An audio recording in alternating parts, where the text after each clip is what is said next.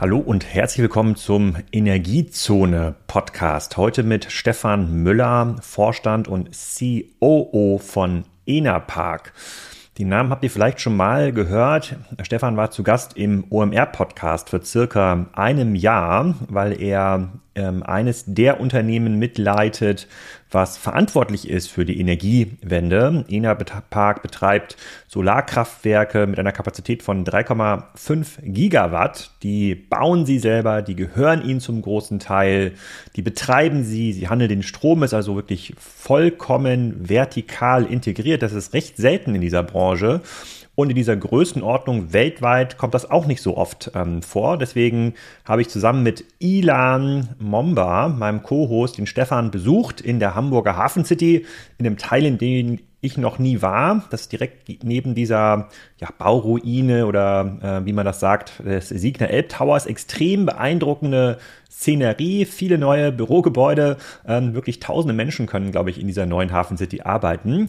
Und da haben wir mit Stefan über einen Arm der Elbe geschaut und darüber philosophiert, was sich eigentlich seit dem Podcast bei der OMR verändert hat, wohin die Reise geht, wie viele Gigawatt wir in Deutschland pro Jahr aufbauen können. Das hat sogar seine damals optimistische Schätzung übertroffen, was wir in Deutschland geschafft haben.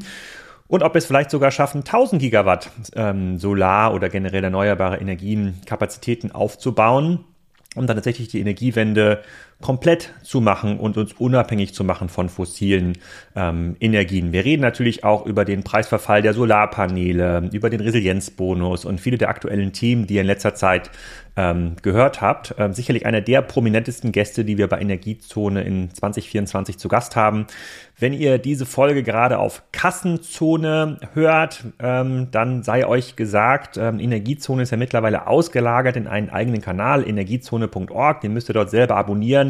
Alle paar Wochen veröffentlichen wir aber auch eine Folge auf dem Kassenzone-Kanal, so wie jetzt, äh, damit ihr Energiezone nicht vergesst und eure Freunde empfehlen könnt, ähm, das auch zu hören, wenn ihr den schon auf dem Energiezone-Kanal hört. Herzlichen Glückwunsch, ihr gehört zu den ersten 1000 Abonnenten. Wenn ich die Podigy-Statistiken hier richtig interpretieren kann, dann bleibt an dieser Stelle, es bleibt in den nächsten Wochen auch extrem spannend, aber das, was Stefan erzählt hat, hat mich teilweise umgehauen. Wirklich krass, was in diesem Markt passiert und es ist einfach krass, wie schnell sich dieser Markt verändert hat in den letzten ja, zwölf Monaten, ähm, dass da die Prognosen von wirklich einem der begnadetsten Experten in diesem Markt schon überholt wurden.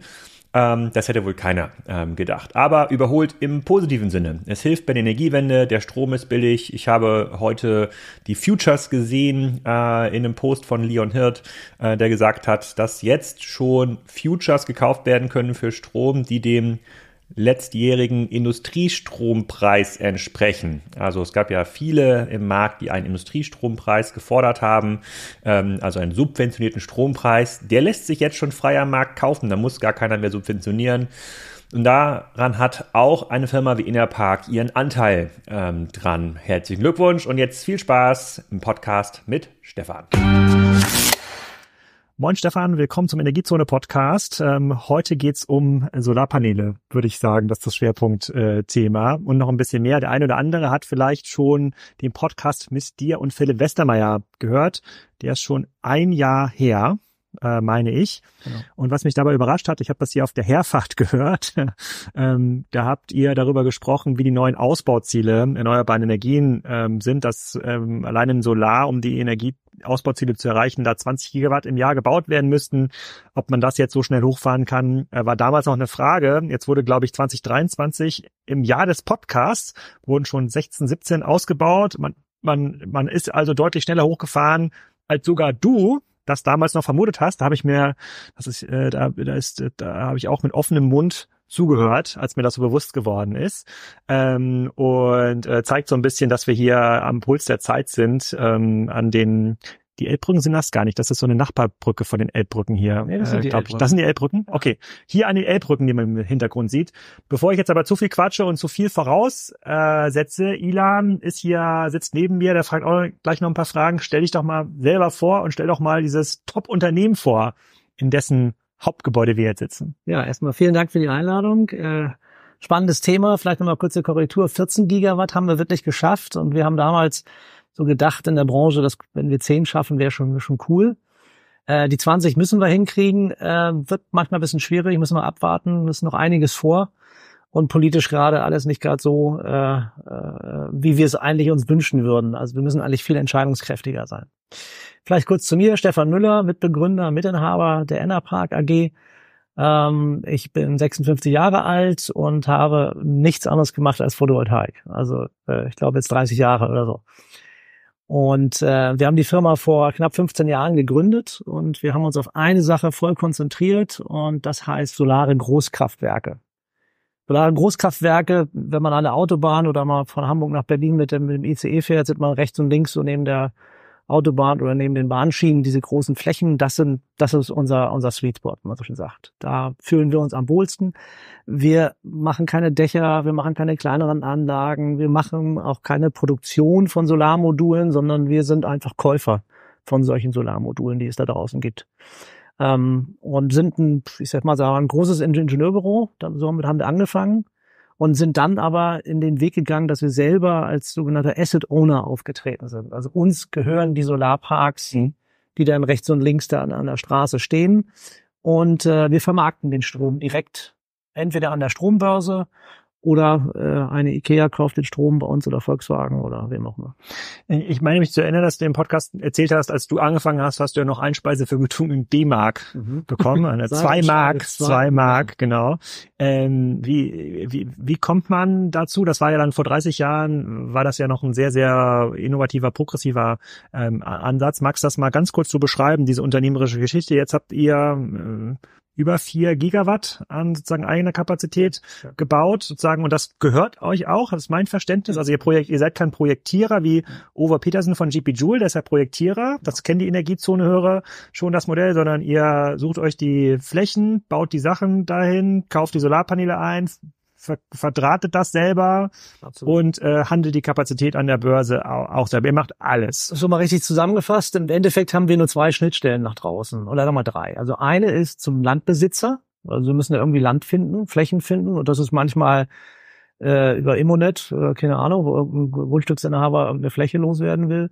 Das kann aber auch sein, was vielleicht sogar in, den, in der Liegenschaft vom, vom Bund ist. Das können mhm. alte Kiesgruben sein, Rangierbahnhöfe von der Deutschen Bahn, was weiß ich. Also das sind sehr, sehr unterschiedliche Flächen. Und wir sind immer interessiert an Flächen, die schwieriger sind, weil sie dementsprechend auch günstiger zu pachten sind. Das ist, das ist unser, unser Thema. Die zweite Schnittstelle ist, dass wir die Produkte, die wir nutzen, nicht selber produzieren, sondern einkaufen. Für uns sind Solarmodule, Wechselrichter, Kabel, Unterkonstruktion, so klassische Commodities. Also einfach, da gibt's einen Marktpreis und da kann man sich in PV Magazine angucken, wie die Marktpreise sich entwickeln und dann wartet man vielleicht nach der Messe oder vor der Messe oder wie auch immer. Also es ist ein total austauschbares Produkt. Ähm, und die dritte Schnittstelle ist eben, wie gesagt, der Energieabnehmer. Das ist also der, derjenige, der die Kilowattstunde Strom, die wir dann erzeugen, dementsprechend auch nutzt. Und, äh, und da gibt es sogenannte Energieabnahmeverträge, in Englisch heißen die Power Purchase Agreements, die wir dann mit den Abnehmern machen, mit den sogenannten Off-Takern. Und das kann, wie gesagt, ein Volkswagen sein, das kann aber auch Futterhaus sein, das kann aber auch Airbus sein. Also der Markt da draußen ist relativ groß und auch divers aufgestellt.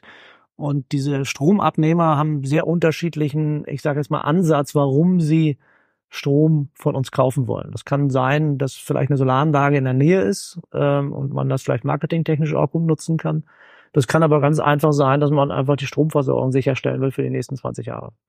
Hm, und vielleicht dann mal direkt einen Sprung auf heute, wenn du, ich glaube, zur Aufnahme des OMR-Podcasts, da waren die Preise noch gerade ganz wild, äh, da waren noch Solarpaneele äh, gerade noch ähm, sehr teuer. Jetzt haben wir in den letzten Wochen so einen Preisverfall gesehen, also der Strom an der Börse ist irgendwie günstig und ich habe mit Ilan auf der Herfahrt schon gescherzt, dass ähm, ich für ein Projekt im Garten, bei dem wir gerade einen neuen Zaun bauen müssen, habe ich herausgefunden, dass die Paneele, die man normalerweise braucht, um so einen Blickschutzzaun zu bauen, die man im Baumarkt bekommt, dass das teurer ist von der Fläche her als Solarpaneele mittlerweile. Also man kann, man kann für 30 Euro ähm, einfache Solarpaneele ähm, kaufen, wenn man sich da mal auf den einzelnen Großhandelsbörsen da irgendwie umschaut, was ich so Wahnsinn, äh, äh, was ich was ich Wahnsinn finde. So, wenn du jetzt mal zusammenfasst, wie so der Status quo gerade ist, also ähm, wie, was heißt das für euer Business und wo geht die Reise da äh, gerade hin? Ähm, du hast eben schon so, so wie Uwe Petersen angesprochen, oder es gibt noch andere Firmen, die dann noch einen Tick weitergehen, die mhm. auch selber bauen. Das macht äh, GP Joule auch, aber BayWa zum Beispiel, die aber nicht unbedingt viele Projekte besitzen, sondern schon Abnehmer haben da draußen. Also die, die bauen für andere. Genau, ne? Mhm. aber die entwickeln die Projekte ja. und verdienen damit das Geld, dass man eine fertige Anlage übergibt. So, ja. Da gibt es also mhm. ganz unterschiedliche Abstufungen und es gibt eben wenige, also wie wir, die von Anfang an versuchen, auch alles irgendwie selber zu machen. Und das ist weiterhin unser, unser, unser Schwerpunkt. Äh, man, man, man, wenn man in diesen unterschiedlichen Segmenten tätig ist, dann hat man natürlich eine Chance, auch mal äh, in die andere Richtung zu gehen, wenn die gerade besser ist. Mal einfach ein Beispiel. Man kann heutzutage auch gut Geld wieder verdienen, um als Dienstleister solche Solaranlagen zu bauen, zu planen und zu bauen.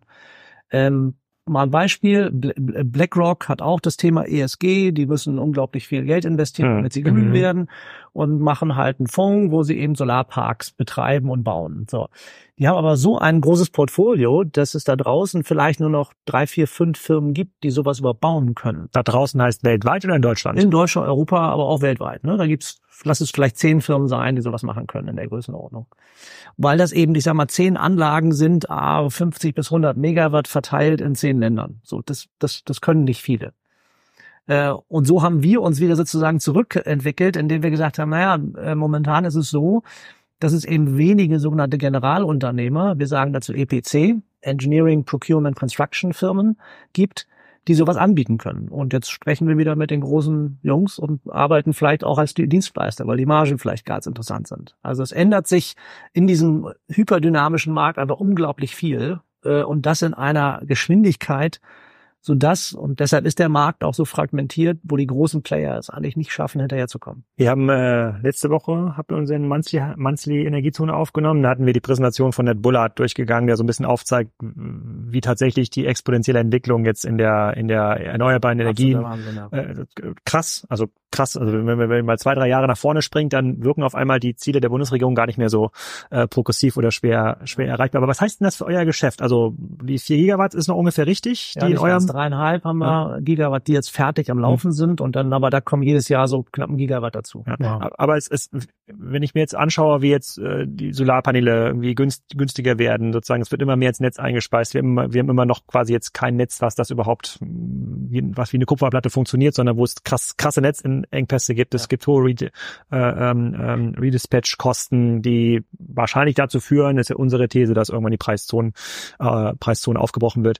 Ähm, was heißt das denn für euch, wenn ich jetzt äh, hinter, hinter meinem Haus auf der Koppel auf einmal aus irgendeinem Lager dann so günstig Solarpaneele ähm, holen kann, äh, während ihr ja vielleicht noch mit den Preisen vor drei Jahren agieren musstet, mit einer gewissen Erwartung eigentlich, was auch eine äh, Kilowattstunde Solarenergie kostet oder oder einbringt, sozusagen zerrinnt euch das dann nicht unter den Finger oder kann, kann, kann man das besser planen? Nö, das kann man schon ganz gut planen. Das muss man aber äh, sehr zügig auch planen, sehr schnell planen. Das heißt, wenn wir eine Baugenehmigung bekommen, dann sind wir zwei Tage später auf der Baustelle. Hm. Ja. Ähm, wir machen das zum Beispiel auch anders als andere Firmen. Wir, wir, wir machen jetzt unbedingt nicht einen projektweisen Einkauf, sondern wir gucken uns an, wie viele Projekte haben wir momentan, wie viel sind im Zulauf mit Wahrscheinlichkeiten und wissen, dass wir dieses Jahr 40 Projekte bauen. So, das heißt, dafür kaufen wir jetzt auch schon ein. Natürlich kaufen wir nicht alles am ersten Tag ein, sondern kaufen kurzfristig ein, mittelfristig, langfristig. Ähm, andere Firmen machen das auch projektweise. Und das ist natürlich schwierig. Das heißt, wenn ich jetzt ähm, für ein großes Unternehmen vielleicht ein Angebot machen muss, was dann eine zwölfmonatige Gültigkeit hat, das ist so gut wie unmöglich in unserer Branche. Das geht nicht und macht man auch nicht. Äh, oder man muss so viele Contingencies oben raufrechnen und, äh, und nochmal was äh, zur Seite legen, damit das irgendwie hinkommt, weil die Schwankungen einfach zu groß sind. Früher war es so, dass das Solarmodul der Hauptbestandteil eines Solarkraftwerks war. Das waren locker äh, vor drei, vier, fünf Jahren noch 55 Prozent des gesamten Invest oder so. Äh, Inklusive Baukosten und ja, Pacht und das sowas. Das war das Solarmodul. Krass. So. Und das ist heute aber nur noch irgendwie 25 Prozent. Das heißt, ähm, wenn sich in den Modulpreisen irgendwas ändert, bedeutet das jetzt nicht so, so viel für uns hm. wie vor fünf oder zehn Jahren. Hm. Ähm, bei uns spielen andere Rolle, an, an, andere Themen eine größere Rolle. Und das ist unter anderem auch gar nicht mehr das Land. Das war früher auch ein bisschen schwieriger. Aber durch die, sage ich mal, dann doch vereinfachte Bürokratie, die wir jetzt gekriegt haben durch die neue Bundesregierung, dass es also bevorzugte Flächen gibt, rechts und links der Autobahnen zum Beispiel, mhm ähm, ist das mit der Baugenehmigung Tick einfacher. Aber die Netzanschlüsse, du hast es eben schon gesagt, das ist einfach ein, ein unglaublich Riesenthema. Das heißt, früher wenn wir einen Solarpark irgendwie zwei, drei Kilometer mit einer Mittelspannung versorgt haben bis zum nächsten Anschlusspunkt, dann war das schon viel. Und heute sind zehn Kilometer völlig normal. Wir gehen die Hälfte. Das macht ihr selber. Das machen wir selber. Das heißt, ihr geht dann quasi zur, mit eurem Kabel zur nächstgrößeren Trafostation, wo es überhaupt einen Mittelspannungsanschluss genau. gibt, genau. sozusagen, und klemmt es da an, weil genau. der Netzbetreiber, das sind ja wie viel gibt's nochmal in Deutschland? 800. 800, die, die, Na, die, die zeigen Mittelspannung machen nicht ganz so viel. Nein, aber 852 ja. Verteilnetzbetreiber gibt hm. es und die entscheiden, die muss ich fragen. Und manchmal antworten die nicht. und Mittelspannung ist 110 kV, ne? Äh, nee, das ist Hochspannung bis 110 kV, alles was äh, was 20 kV. Genau, 20 kV ist Mittel. Okay. Und Höchstspannung ist dann 380 kV, das sind diese Mörderleitungen, die man so okay. zwischen Berlin Hamburg an der Auto Aber 10 Kilometer, wenn ich äh, ich kann mich erinnern an den äh, Podcast mit dem C CIO von äh, 50 Hertz, der hatte beschrieben, dass wenn man da irgendwo ein Kabel verbuddelt, das macht so richtig teuer, wenn man da mit jedem Landwirt reden muss, mit jedem genau. Haus Hausbesitzer, das macht's dann auch so langwierig. Äh, so 10 Kilometer ist ja gar nicht so einfach, oder? Nein, Mal so ein Kabel und, durchs Land zu äh, ziehen. Also wenn wir dann eine Anlage bauen, dann müssen wir natürlich gucken, äh, wo, wo, wo können wir die Kabel überhaupt langziehen und dann äh, guckt man sich das, das Katasteramt an und stellt fest, man muss über zehn Grundstücke rüber. Das heißt zehn Dienstbarkeiten. Und davon ist jetzt mal äh, sicherlich irgendwo einer dabei, der überhaupt keinen Bock auf Solar hat. Oder vielleicht auch in der Armgemeinschaft, wo man gar nicht weiß, mit wem spreche ich überhaupt. Ja, und äh, also das ist, das ist eigentlich das Schwierige heute. Und das ist hat was mit äh, gar nicht mal mit den Kosten der Dienstbarkeit zu tun oder, oder dass wir dafür zahlen müssen, sondern mit dem, dem Zeitfaktor dahinter. Mhm. Das heißt, wenn ich ein Projekt dann nicht bauen kann, was dann irgendwie vielleicht ein halbes Jahr liegt oder noch länger, oder der, der Verteilnetzbetreiber oder der Übertragungsnetzbetreiber muss erstmal eine Trafostation bauen. Äh, jetzt mal im 110 kV-Bereich dauert das zwei, drei Jahre. Das heißt, wir kriegen jetzt schon mal Briefe so von, von so einem Verteilnetzbetreiber, die sagen, ja, in 2029 könnt ihr den Anschluss haben.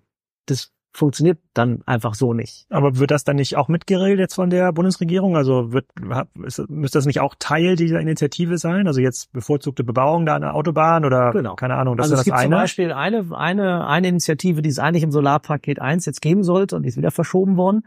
Da war unter anderem drin also eine Duldungspflicht. Ja, mhm. das heißt, wenn ich durch mit meinem Mittelspannungskabel, was jetzt nur armdick ist, das sind also nichts riesige Dinger, wenn ich die in sieben Meter Boden reinmache und das sieht innerhalb von einer halben Stunde genauso aus wie vorher, weil wir nur Schlitzen in den Boden reinwerfen, wieder zumachen, ähm, dann gibt es eine sogenannte Duldungspflicht. Das ist eigentlich gewünscht von unserer, unserer Branche. Und wir, wir sind dann mit, der, mit dem Bundesministerium natürlich auch immer in Gesprächen. Alles, was nichts kostet, wollen sie momentan gerne umsetzen. Mhm. Und das ist ein Thema davon. Und das würde unsere äh, Und das, Entwicklung wer, unglaublich vereinfachen. Wer verhandelt denn sowas raus?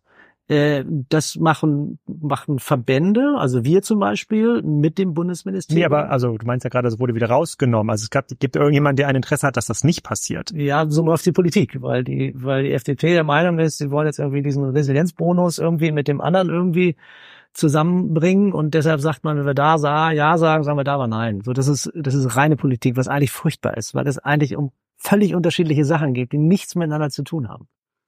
So, aber das ist nun mal so ein, ein Beispiel mit diesen Duldungspflichten. So, das ja. macht, das würde unser Leben unglaublich vereinfachen. Ja, weil wir eben auch Leute haben, die A nicht erreichbar sind oder eben keinen Bock auf Solar haben und oder einfach, ich sage jetzt mal Landwirte, die sagen, nee, pro Meter will ich 10.000 Euro haben.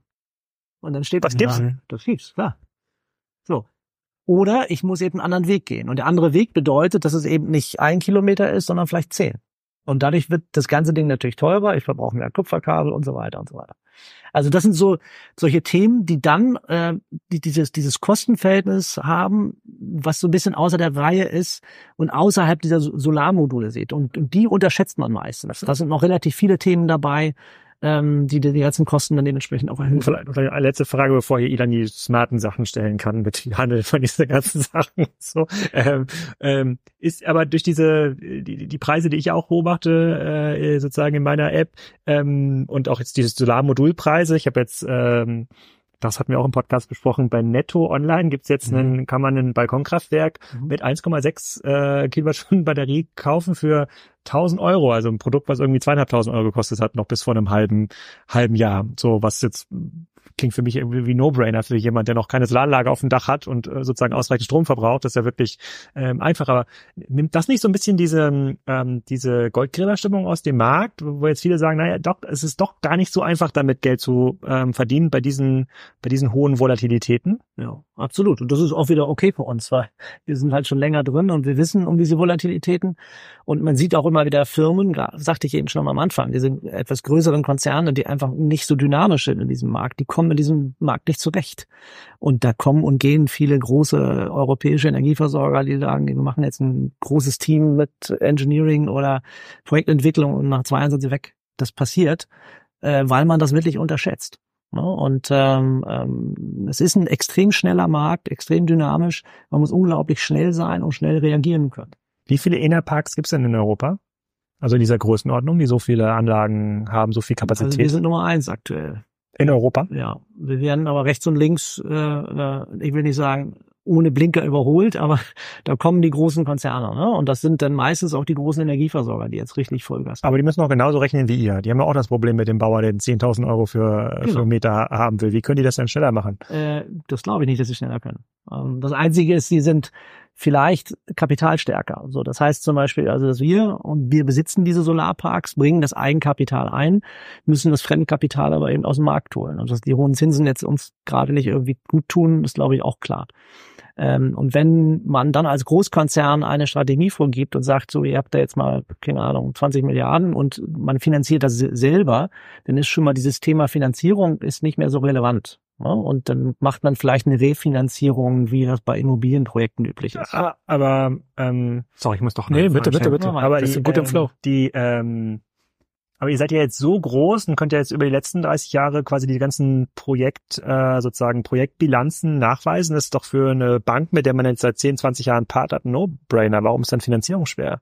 Weil der Markt momentan einfach schwierig ist. Die hohen Zinsen äh, ist erstmal nicht gut. Punkt. Und warum momentan läuft es in der, in der Bauindustrie nicht gut? Wegen der hohen Zinsen und wegen der hohen Kosten auch.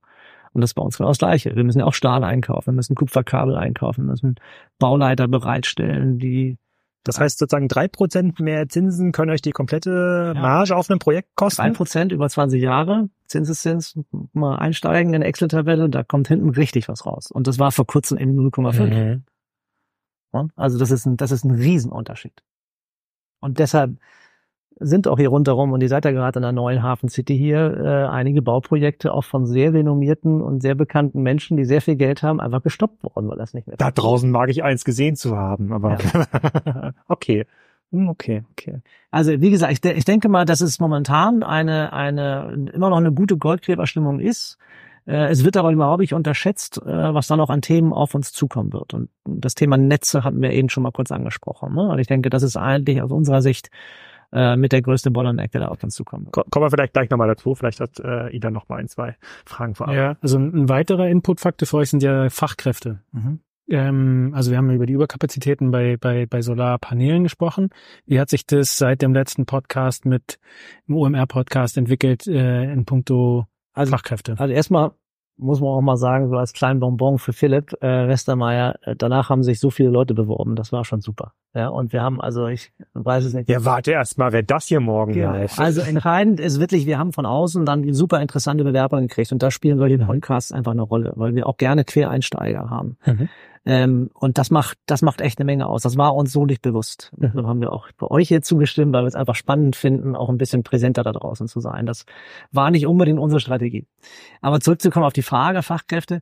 Wir profitieren gerade so, so, so, so das erste Mal verstärkt aufgrund der eingeschränkten Bau, Bauindustrie da draußen. Mhm. Also äh, es sind dann doch viele Bauleiter von großen Unternehmen, die vielleicht auch erfahren sind und trotzdem auch vielleicht an den Purpose denken und was mache ich, was, was, was, was mache ich hier eigentlich?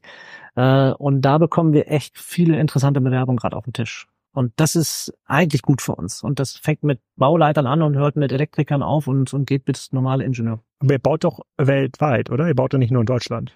Äh, schwerpunktmäßig sind wir, haben wir uns auf Europa jetzt konzentriert. Wir sind aus Amerika sind wir ausgestiegen ähm, haben das gewinnbringend verkaufen können und äh, sind jetzt noch in Indien und Australien. Warum? Warum ist Amerika nicht mehr so attraktiv? Ähm, Amerika ist mega attraktiv, ähm, aber für ein ausländisches Unternehmen in Amerika erfolgreich zu sein, was eher aus dem Mittelstandsbereich kommt, ist unglaublich schwer.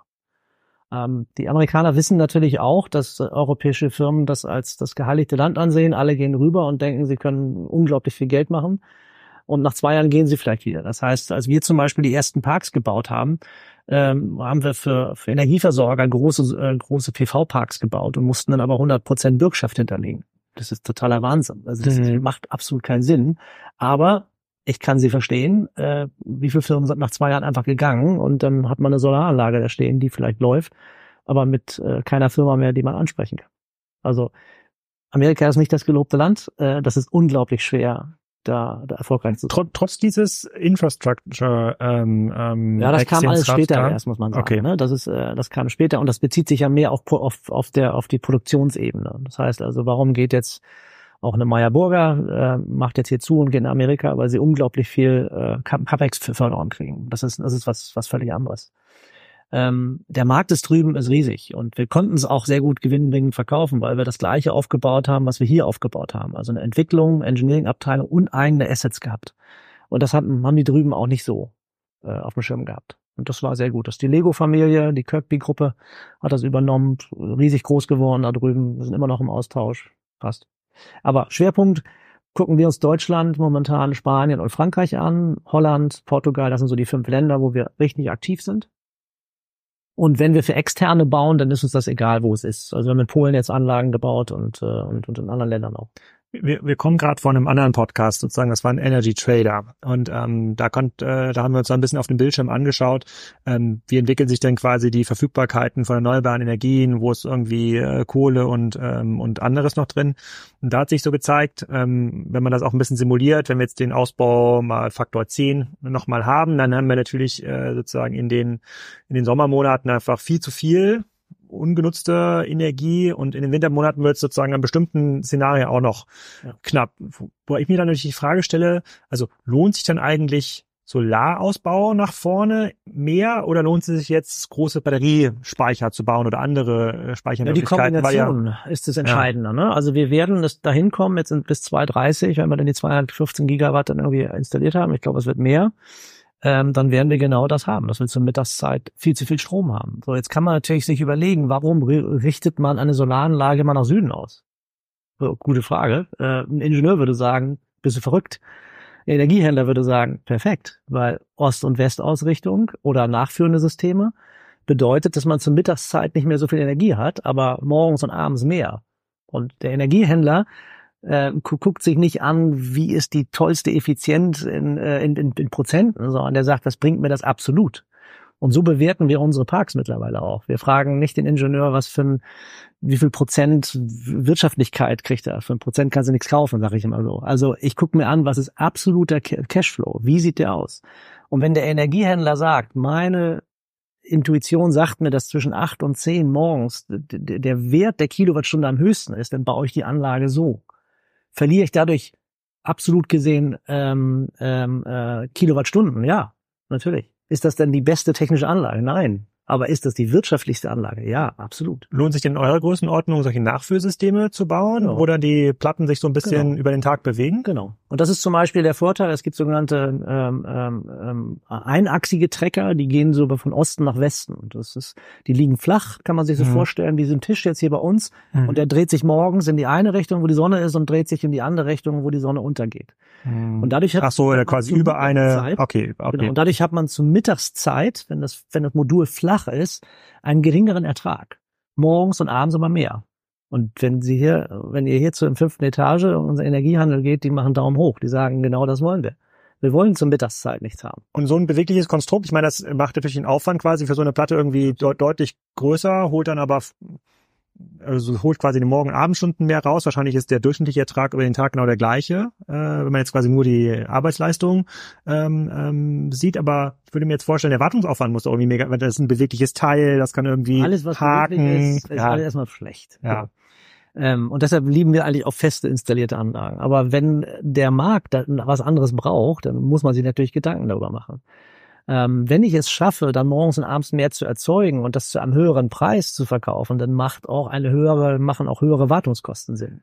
Okay, aber bei den niedrigen pa Panelpreisen, die wir jetzt haben, könnte man auch sagen, man macht quasi einen so und ein, also wie so ein kleines Dach könnte man ja anordnen. Das ist diese sogenannte feste Ost-West-Ausrichtung. Aha. Sowas kann man auch machen. Ne? Gibt es auch einige Anlagen. Wenn man so ein bisschen mal ein bisschen guckt, dann wundert man sich, warum vielleicht an der Autobahn bestimmte Module eine andere Neigung haben oder die woanders hinzeigen. Das ist jetzt nicht schlecht geplant, sondern da macht man sich im Vorfeld Gedanken darüber. Und dazu gehören aber eben Speicher zum Beispiel. Also das ist auf der Erzeugungsseite, dass man versucht, äh, dynamisch zu reagieren. Wenn es zur Mittagszeit viel zu viel Strom geht, also was macht man damit? Punkt A, man kann das speichern und einfach später rausgeben. Zweiter Punkt ist aber auch, ich kann ja auch den äh, äh, Demand Supply irgendwie auch versuchen zu steuern. Das heißt, ich versuche jetzt mal das Kühlhaus einfach anders zu regeln, weil dem Brötchen ist es wurscht, ob es minus 25 hat oder minus 18. Und wenn ich dann mit diesem Kühlhaushersteller direkt sprechen kann und sagen kann, hör mal zu, wir sagen dir, wann wir deinen dein Kompressor takten. Wir garantieren dir, du hast immer minus 18. Mehr nicht. Und das bringt schon unglaublich was. Und dafür gibt es momentan unglaublich viele neue Tools im Markt und neue Start-up-Firmen, die sich eben um sowas kümmern, weil es gibt unglaublich viele Möglichkeiten, Energie zu speichern. Das kann über Kompressoren, über Wärme sein, eben aber auch über Kühlhäuser. Wer macht sowas zum Beispiel? Ja, Incentive. Äh, wir haben investiert in Incentive, äh, aber auch als äh, Firma, aber über unser Investitionsvehikel. Ähm, super spannend. Und die machen genau dieses Thema Kühlhäuser. Und, und, und Steuerung von Speichern, das, das wird, glaube ich, so das, das, der nächste so Scheiß, sag ich mal so, im Markt. Mhm. Und baut ihr die Speicher dann auch selbst gleich mit auf genau. erzeugerseitig? Genau. Also das machen wir auch mit. Wir haben jetzt hier in der Nähe von Hamburg in, in, in Büttel eine große Anlage. Ähm, das sind dann richtig 40 Fuß Container voller Batterien, die dann aber auch gesteuert und gekühlt werden müssen, weil die natürlich auch permanent laufen. Da muss schnell Energie rein und schnell Energie raus. Gibt es da schon Erfahrungswerte, wie lange sowas hält oder was man jetzt für eine Batterietechnik am besten kauft oder ob man lieber noch ein bisschen wartet, bis jetzt diese neue Cuttle-Technologie da in den Markt kommt, wo es dann nur noch angeblich noch die Hälfte äh, ja, es kostet? Gibt in der in der Batterietechnologie gibt's gibt's äh, unglaublich viele äh, Mischungsarten ne? und das sind äh, ich sag mal die ganze chemische Speicherung, Lithium-Ionen kennt man aus der Autoindustrie äh, das hat natürlich automatisch den Vorteil, dass es da unglaublich viele Firmen gibt, die das produzieren. Und wir nutzen zum Beispiel die Second Life Batterien, also die dann aus dem Smart ausgebaut werden, die, die kaufen wir gerne ein und, äh, und, und bündeln die und machen da einfach einen 49 Fuß Container mit alten Speichern. Das macht ihr? Das machen, das machen nicht wir, sondern das machen wir mit einer Firma zusammen, aber wir kaufen die ein. Und das Spannende ist, eine, eine Autobatterie, da ist es natürlich als äh, Besitzer eines E-Fahrzeugs, möchte er gerne Kilometerleistung haben. Das ist für uns aber natürlich wurscht. Ob die Batterie jetzt noch 80 Prozent Leistung hat oder 90 oder 70, ist völlig egal. Das plane ich vorher ein. Wenn ich die günstig nutzen kann, super. Dann nehme ich sie mit rein. Ah. Ähm, und da gibt es eben den unterschiedliche Möglichkeiten. Man kann eben aber auch ganz anders Energie speichern. Und ganz früher war es so, dass der Energiespeicher über ähm, ähm, äh, Wasserkraftwerke gespeichert wurde. Das heißt, das sind Pumpspeicherwerke, äh, die nachts in den hochgepumpt sind, das Wasser, und tagsüber wieder runter. Ähm, solche gibt's auch noch. Die sind nicht mehr so dynamisch am Markt tätig, nicht mehr so effizient. Aber auch andere Batteriespeichertechnologien gibt es genügend. Warum ist das mit den Pumpspeichern so? Ich hätte mir jetzt, äh, vor, also hier ist natürlich in Hamburg, in Schleswig-Holstein haben wir jetzt nicht diese Höhenlagen, wo man das gut machen kann, aber ich hätte jetzt mir, mir vorgestellt, dass es eigentlich eine relativ günstige Form der, ja. ähm, der Speicherung, aber offensichtlich ist es jetzt nicht mehr so günstig. Nee, ist nicht mehr. Also es liegt, äh, liegt unter anderem daran, dass die natürlich früher in einem, ich sag mal, statischen Umgebungsfeld gearbeitet haben. Da gab es unsere Kernkraftwerke, da gab es die Kohlekraftwerke, da gab es die Grundlast, das Wort gibt's heute so gar nicht mehr. Und nachts sind die Kraftwerke weitergelaufen. Was haben die nachts gemacht? Die haben äh, solche Pumpspeicherwerke getrieben. Die haben nachts einfach Wasser hochgepumpt. Und morgens haben sie wieder runtergelassen oder so Mittagszeit, wo, wo Lasten waren. Auch das Thema Nachtspeicherheizung. Ich glaube, ihr kennt das vom Wort her noch. Das sind so diese Riesenblöcke mhm. gewesen, die so in Mietswohnungen waren. Die haben sie, hat man ja vor, ich glaube, vor zehn Jahren verboten die sind heute total hip, weil das natürlich ein super Energiespeicher ist. Mhm. Was in, einer Folge, in einer Folge hatten wir das, dass die installierte Kapazität der Nachtspeicherheizung äh, in Deutschland war mal 40 Gigawatt. Also quasi ein 40 Gigawatt Batterie stand schon mal in Deutschland äh, rum. Also, also die Hälfte, die Hälfte reaktivieren. Das ist mega. Wir haben so ein, wir haben so ein Ferienhaus in der Nähe von Berlin und die da gerade äh, alle ausgebaut. Ja, aber das, das kommt alles wieder. Ist das noch effizient? Ja. Ich meine, wenn so ein Ding erstmal steht und funktioniert, dann macht es keinen Sinn, den auszubauen. Aber ich will damit sagen, es gibt unglaublich viele Arten der Energiespeicherung in diesem Markt. Ja, und das ist eben die eine Sache. Aber eben, was ich eben sagte, die, die Nutzungskurve zu reduzieren. Kühlhaus, Kompressoren, Energiespeicher, Wärmespeicher, Fernwärmenetze. ähm, das, was die Bundesregierung jetzt gerade gemacht, dass es so kommunale äh, Netzpläne geben soll, um äh, Wärmespeicher irgendwie zu aktivieren. Das sind alles spannende Ideen. Das wird alles kommen.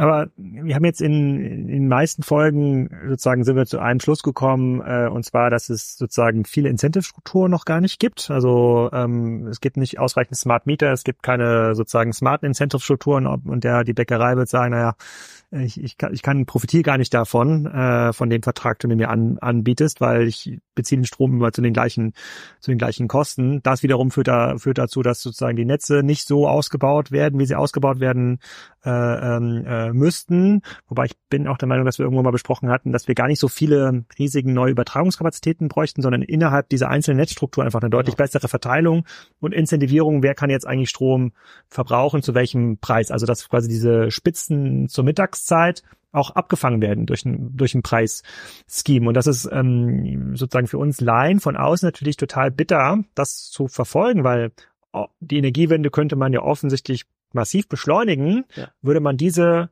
nicht hardwarelastigen Dinge einfach schon umsetzen. Da muss ja keine einzige Solarzelle mehr gebaut werden, da muss kein einziges Kabel verlegt werden, es ist einfach nur Incentives, Preisincentives und vielleicht hier und da mal ein Steuergerät, was jetzt den Kühlhauskompressor an, anbaut. Genau, aber du hast die Antwort im Endeffekt schon ja. gegeben. Also äh, wir müssen einfach einfach effizienter, digitaler werden. Wir müssen irgendwie die ganze Demand-Supply-Geschichte viel besser steuern und eben vermeiden, dass eben Wind- oder Solaranlagen abgeschaltet werden. Ja? Und das kann man machen, äh, indem man sich wirklich aktiv auf eine, auf eine Speicherstrategie auch einlässt. Aber wie gesagt, auch Incentive gibt für jemanden, der sagt, nee, jetzt schmeiße ich meinen Gartenschredder in, in diesem großen, äh, großen Baumschule einfach nicht an, wenn ich, wenn das Ding voll ist, sondern die wird von außen gesteuert. Ja, das ist alles technisch eigentlich kein Thema. Das ist halt umsetzbar. Ich sage mal, die Technologie, die wir, die wir jetzt haben, es ist alles da, was wir brauchen.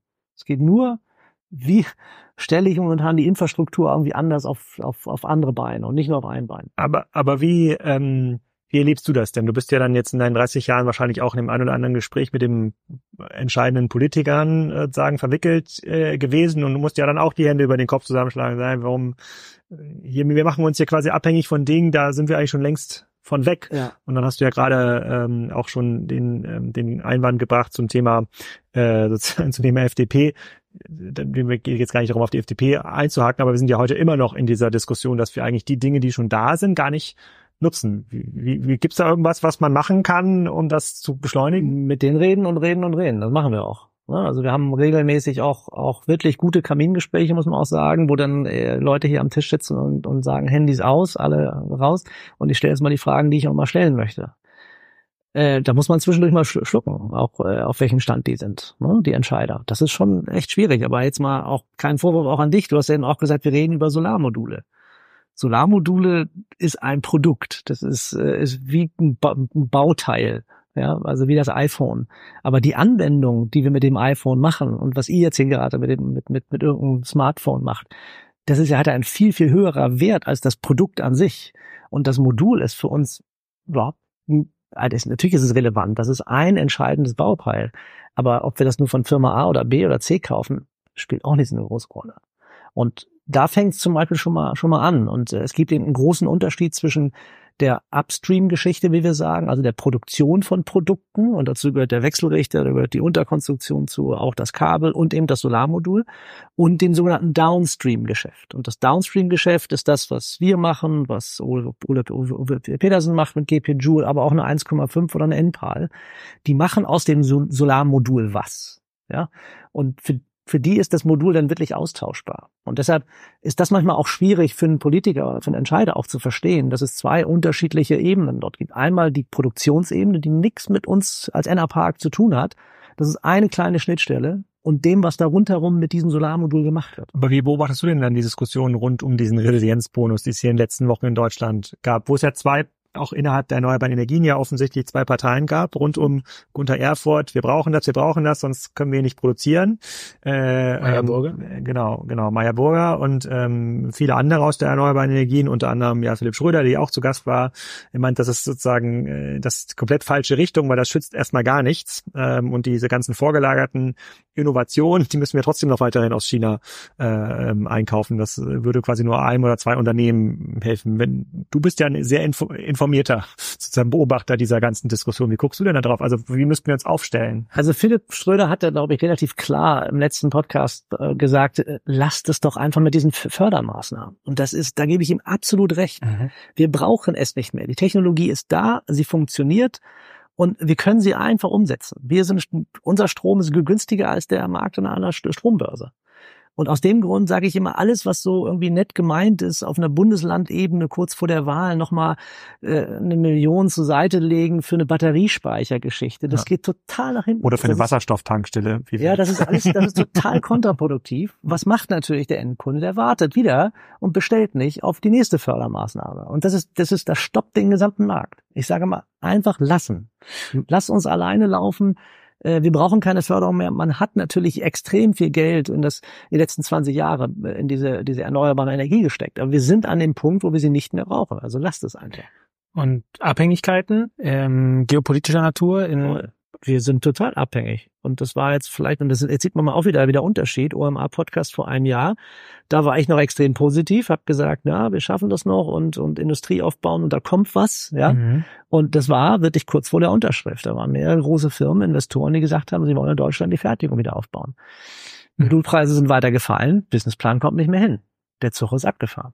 Und wir können nur noch mit den Chinesen hier was auf die Beine stellen. Ohne das heißt, geht nicht mehr. Du würdest auch keinen Aufpreis zahlen für deutsche Fertigung und deutsche Ingenieurskunst. Made. Naja, ich sag mal so, äh, man will immer nicht die Autoindustrie als Vergleich nehmen, aber nimm, nehmen wir die mal ruhig. Ja, äh, wenn da draußen ein Porsche ist, ja, oder ein ein Audi mit einer mit mit dem besten Equipment und bester Ausrüstung, dann bin ich als Kunde bereit, auch mehr zu zahlen. Und alleine, wenn man die Tür eines Autos auf oder zuschlägt, merkt man, es ist ein teures Auto, es ist kein teures Auto. Das ist ein wertiges. Ich will nicht teuer sagen, mhm. wertig. Ja. Ähm, da für uns aber das Solarmodul wirklich, äh, sagte ich schon mal, Commodity ist. Das mhm. ist für uns ein ganz normales, ganz normales Produkt, was da draußen gibt achte ich natürlich schon drauf, was ich kaufe, aber mehr von der Qualitätsseite her, zum Beispiel auch, wer hat das produziert? Ist die Börse, ist, ist die Firma, die das produziert, vielleicht an der New Yorker Börse gelistet? Ja, ich gucke mir auch die Zahlen an. Ja, das, das tue ich natürlich, weil ich über 20 Jahre dann dieses Produkt auch brauche. Ja. Aber gibt's da so einen großen Qualitätsunterschied? Also der Philipp hat auch im Podcast, ähm, dass jetzt irgendwie in Amsterdam, Rotterdam 60 bis 100 Gigawatt Solarmodulkapazitäten irgendwie liegen, weil es gibt jetzt diesen Technologiewechsel von PERC auf Topcon. Das ist richtig rum, ne? Äh, äh, ähm, und das, da, da würde man, würde eigentlich gar keiner mehr diese alte PERC-Technologie einsetzen, aber die läuft ja schon seit 20 Jahren offensichtlich naja, ziemlich stabil. Das ist auch wieder was, ein bisschen was anderes. Der, bei Philipp Schröder geht es natürlich darum, auch, sag ich mal, das, das Produkt qualitativ und wertig auch zu verkaufen. Ja? Mhm. Und da kann es sein zu sagen, dass der Kunde sagt, nee, ich will nicht nur irgendein Modul, ich will das Beste vom Besten haben und dafür zahle ich dann auch gerne was. Bei uns ist es so, dass es ja nur um die Stromgestehungskosten geht. Genau. Das heißt, wieder mal im Autovergleich, ich kann mir den teuersten Porsche nehmen von Hamburg nach Berlin fahren. Ich kann mir auch den Golf nehmen. Ich gucke mir nicht an, wie lange ich dafür brauche, sondern ich gucke mir an, wie sind die Kosten, um von Hamburg nach Berlin zu kommen. Und das ist das gleiche wie bei Solarmodulen. Wir nehmen gerne die Produkte, die vielleicht nicht mehr State of the Art sind, weil die keine durch günstige einkaufen. Wenn ich am Ende mit Stromgestehungskosten äh, dann erreiche, die günstiger sind, dann, dann bin ich, bin ich zufrieden. Ja. Klappt das manchmal nicht, weil wir vielleicht nicht so viel Fläche haben und dadurch die Fläche größer wird und auch mehr Kabel, mehr Zaun und so weiter? Ja, das sind aber alles kommerzielle Berechnungen, die man in Excel cool berechnen kann. Aber einmal kurz zurück, also die äh, gibt es wirklich so krasse Qualitätsunterschiede, wenn ich jetzt sage, das ist jetzt Solarmodul, das ist, äh, da, da wurde das die Fabrik nicht richtig sauber, das, das geht nach einem Jahr kaputt, weil das ist doch irgendwie so, so eine krass ausgereifte Technologie. Ja, die Effizienzgrade sind ein bisschen gestiegen, aber kann man da ja. daneben greifen? Ja, ja, kann man. Also das ist aber auch wie bei jedem anderen Produkt. Und zwar, wir haben auch eben gerade darüber gesprochen, mit welcher Geschwindigkeit sich auch Produktionsentwicklung äh, äh irgendwie vor, vor, vor, vor äh, sich, sich, sich, sich entwickeln. Ähm, und das sieht man ja hier auch. Also ganz, ganz einfach gesagt, auch in China gibt es, gibt es ein Facharbeiterproblem. Ja, also wenn die eine Ausschreibung machen und wir wollen noch mal 10 Gigawatt Fabrik bauen, dann finden die nicht mal eben irgendwelche Maschinenführer in jeder Ecke. Das heißt, wir schicken da unsere Leute hin und helfen denen auch manchmal und sagen halt zu Leute, bitte achtet darauf, weil ja. Rückseitenfolie ist wichtig für uns und so weiter. Ähm, auch von der, von der Produktentwicklung gibt es unglaublich schnelle Entwicklungszyklen. Ja.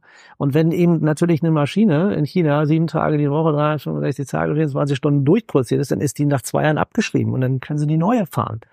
Und das ist vielleicht bei einem Produkt von deutschen Herstellern nicht so einfach. Aber wie guckst du denn auf diese geopolitische Abhängigkeit dann? Also, das Modul ist ja eine Sache, ne? Und wie gesagt, das Modul ist ja, da sind ja schon irgendwie drei Produktionsstufen vorher äh, ähm, ähm, gelaufen. Ähm, das können wir nochmal verlinken, wie eigentlich so ein Solarmodul gebaut wird. Aber es gibt ja noch diese ganzen anderen ähm, Teile, irgendwie Wechselrichter, Steuerungssoftware. Ähm, äh, jetzt kommen noch Batterien, wo es ja das eine oder andere Werk jetzt auch geben soll. Ich glaube, das Northvolt-Ding in Heide ist jetzt auch beschlossen. Genau, die kommen jetzt. Die, die fangen jetzt an. Mal gucken, ob da irgendwann mal eine Zelle rauskommt. Die, ähm, aber gibt es quasi noch eine Chance, in der wir uns, also wo wir uns geostrategisch smart aufstellen können, um dann die nicht in totale Abhängigkeit äh, ähm, zu kommen? Also ganz neutral gesagt, wir sind in der totalen Abhängigkeit. Und zwar jetzt gar nicht von dem Produkt, sondern es geht ja noch einen Schritt weiter vor in der Wertschöpfungskette. Die ganzen Maschinen kommen alle aus China. Das heißt, wenn ich jetzt hier in Deutschland eine Fabrik aufbauen würde, dann muss ich nach China fliegen, um mir die Maschinen zu holen. Das Thema ist mittlerweile auch durch. Und äh, kann man, sag ich mal, geopolitisch versuchen, das zu steuern, aber das hat aus meiner Sicht mit Handelshemmnissen zu Zöllen eigentlich nie geklappt. Ähm, kann man sowas machen wie die Amerikaner, dass man eben sogenannte CAPEX-Förderung macht? Ja, ich glaube, das ist das, das, das Vernünftige. Ähm, ich glaube, es muss eine strategische Entscheidung sein von einer Region, ich sage nicht von der Bundesregierung, es kann auch ein anderes Land sein in Europa, die einfach sagen, ja, wir wollen Intel in Magdeburg haben und geben da irgendwie 10 Milliarden irgendwie rein.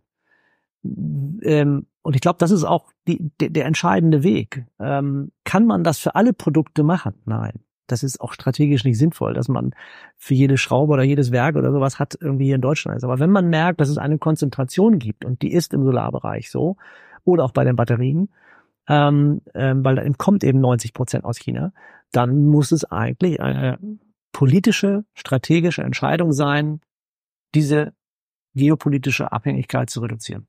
Aber ist es auch bei den nachgelagerten Produkten so, bei Wechselrichtern, also so ein SMA nee, oder bei Wechselrichtern ist gut ausgetauscht. Ne? Also da die Siemens hat, äh, hat hat eine Firma gekauft, SMA ist immer noch unglaublich stark, alles was mit noch erweiterten Service zu tun hat. Wenn wir zum Beispiel eben große Anlagen mit Batterien bauen oder oder wo wir auch die Steuerung ein bisschen optimieren müssen, dann gehen wir eigentlich zu SMA, weil das ist jetzt auch im Großen und Ganzen in der, Gro in der Größenordnung, in der wir bauen, kein Commodity mehr. Also da muss man wirklich planen. Da sitzt man mit den Ingenieuren von SMA am Tisch und, und überlegt, wie können wir es optimieren. Mhm. Amerika hat, ähm, hat gute Sachen. Enphase gibt es, äh, Solar Edge gibt es an diesem Markt. Also da gibt es immer noch eine gute Verteilung.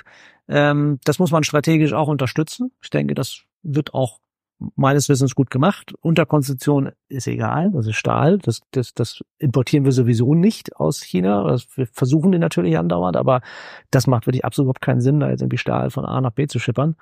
Und äh, wir arbeiten hier mit Firmen zusammen, Firma Welser in Österreich, die jetzt auch ein grünes Stahlwerk auf die Beine stellen und so. Das sind also total spannende Themen, die da kommen.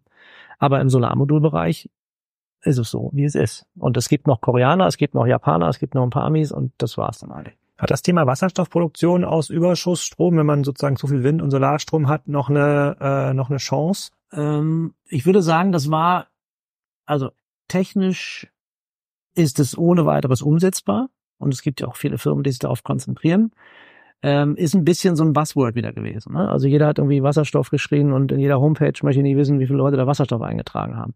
Es tendiert gerade in diese Richtung, dass das nur alles für die großen Firmen ist, weil es eben auch um ein bisschen größere Anlagen geht. Da geht es nicht mehr um den 1, 2 Megawatt Elektrolyseur, der an irgendeinen Solarpark oder Windpark angeschlossen wird, sondern da geht es um hunderte von Megawatt, die jetzt vielleicht auch, äh, hört man so raus, mit Firmen umgesetzt werden, die ihre Kohlekraftwerke abbauen und natürlich eine tolle Location haben mit dem dicksten Kupferkabel, was es gibt.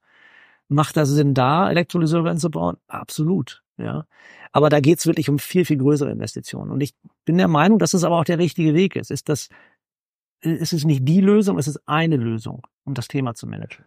Und wie gesagt, nochmal zurück zu dem Runterfahren. Also wir, wir haben einfach jetzt schon in Deutschland, bei Wind sieht man das ja auch, äh, zehn Prozent äh, Curtailment, so sprechen wir in Englischen, also äh, Runterregelung. Im Solarbereich waren es vor einem Jahr 0,2 Prozent, dies Jahr schon 0,8. Das ist viermal so viel wie ein Jahr davor. Das ist richtig viel. Runterregeln, das wollte ich ohne, ohne mal fragen, weil wir sehen jetzt keinen Hintergrund, sehen wir ja so zwei Windräder. Wenn ich jetzt durch Schleswig-Holstein fahre, ähm, habe ich das Gefühl, dass im letzten Jahr zum ersten Mal erlebt, dass äh, sogar bei diesigem Wetter am Wochenende so die Hälfte der Windräder schon abgeschaltet ist, obwohl noch nicht mal Solar ist. So, und jetzt bisher konnte mir gar keiner sagen, wie viel über, also sozusagen, wie viel Überkapazität wir in Schleswig-Holstein schon haben. Wir kriegen ja das, den Strom ja gar nicht weg. Also es gibt da die Leitung ja gar nicht dafür, um das jetzt nach Stuttgart äh, äh zu bringen. Kannst du mir das sagen? Also im Wind bin ich jetzt nicht fit. Ich würde mal sagen, mein Bauchgefühl sagt, mit zehn Prozent der, der Energie, die wir erzeugen im Windbereich, wird runtergeregelt.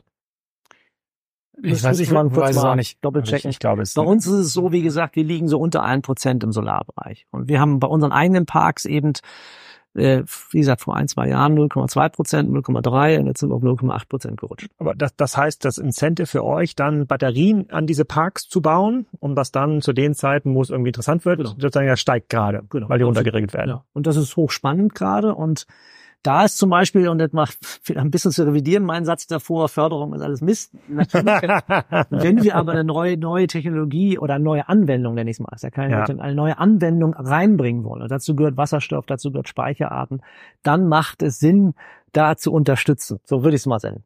So. Mhm. Und, äh, und, und für uns ist es eben spannend, äh, weil wir eben auch im Energiehandel tätig sind. Das heißt, wir gucken uns sehr genau an, äh, und wenn wir die Möglichkeit haben, Energie zu speichern und die eine halbe Stunde später zum doppelten Preis zu verkaufen an der Börse, super, natürlich machen wir das.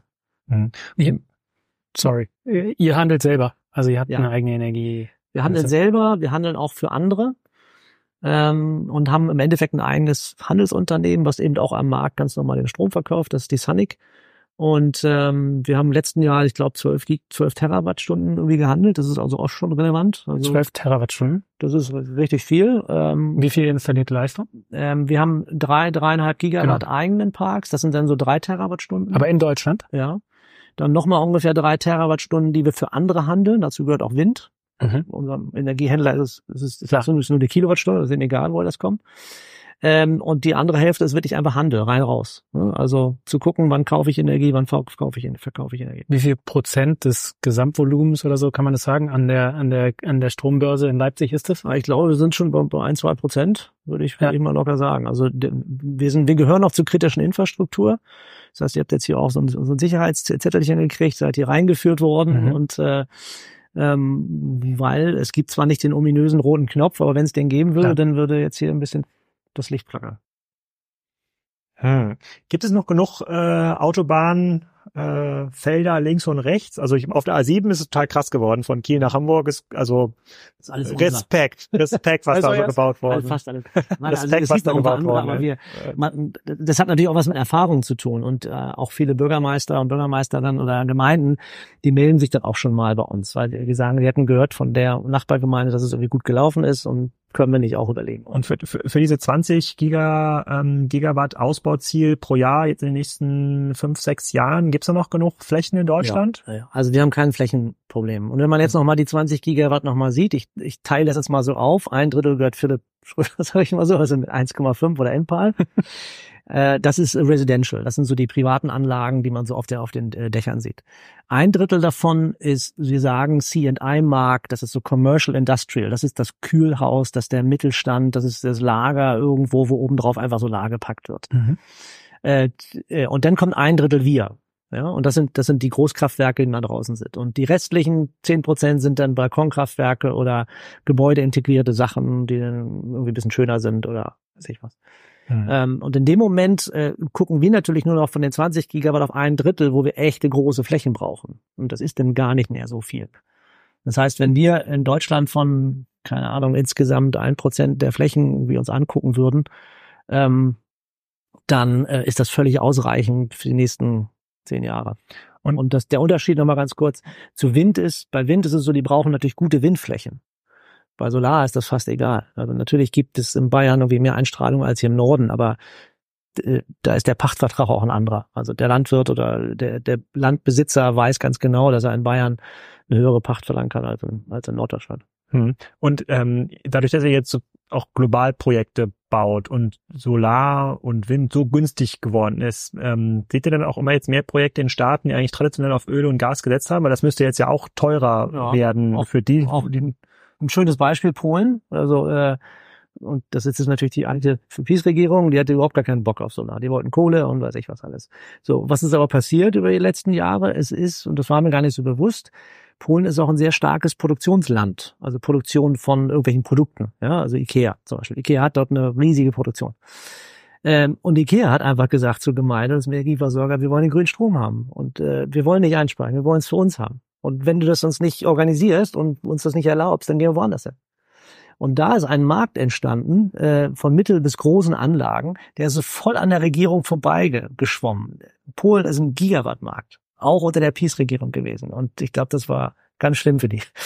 Mhm. Ähm, also das ist zum Beispiel so, so, so eine Entwicklung, wo die, wo, wo wir auch schon sagen, lass uns einfach laufen. Und die Regierung war eigentlich voll dagegen, aber die lokalen Betreiber äh, der, der, der, der Fabriken haben gesagt, wir wollen aber grünen Strom. Ich hatte gestern, glaube ich, eine Meldung gesehen, dass in Frankreich der Strom jetzt massiv verteuert äh, ähm, ähm, wird. Wird das dann auch da, merkt, merkt man das dann, dass dann auf einmal Betriebe sagen, ah, jetzt kriegen wir doch nicht mehr den subventionierten Atomstrom, jetzt kriegen wir den vollen Preis durchgereicht. Ähm, gucken wir uns doch nochmal an, ob wir das Feld ja. hier links und rechts äh, bestücken Frankreich können. ist noch ein bisschen spezieller, die haben schon noch einen Industriestrompreis, muss man sagen. Mhm. Ne? Und der ist auch, auch extra. Fünf Cent oder so, glaube ich. Das ist schon Wahnsinn.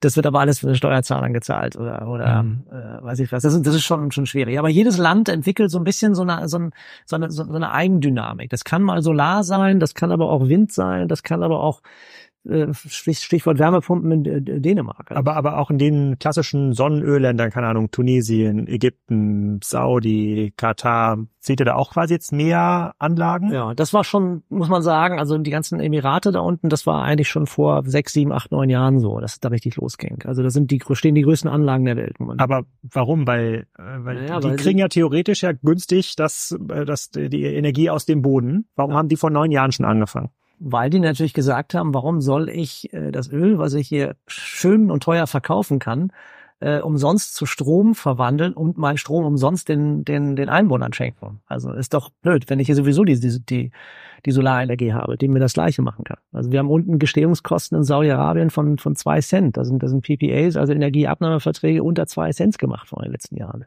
Totaler Wahnsinn. Also eigentlich geht's darum, das, was sie unten im Boden haben und das Öl oder was auch immer oder die Kohle in Australien, die verkaufe ich doch lieber und verdiene damit Geld, anstatt dass ich die selber verbrenne und irgendjemand was, schenke. Und ähm, in der NetBullard-Präsentation konnte man auch ein bisschen sehen, dass wir immer noch im Hochlauf sind, sozusagen was CO2-Emissionen angeht. Also wir sozusagen haben ja immer noch quasi Aufbau von Kohlekraftwerken und Co.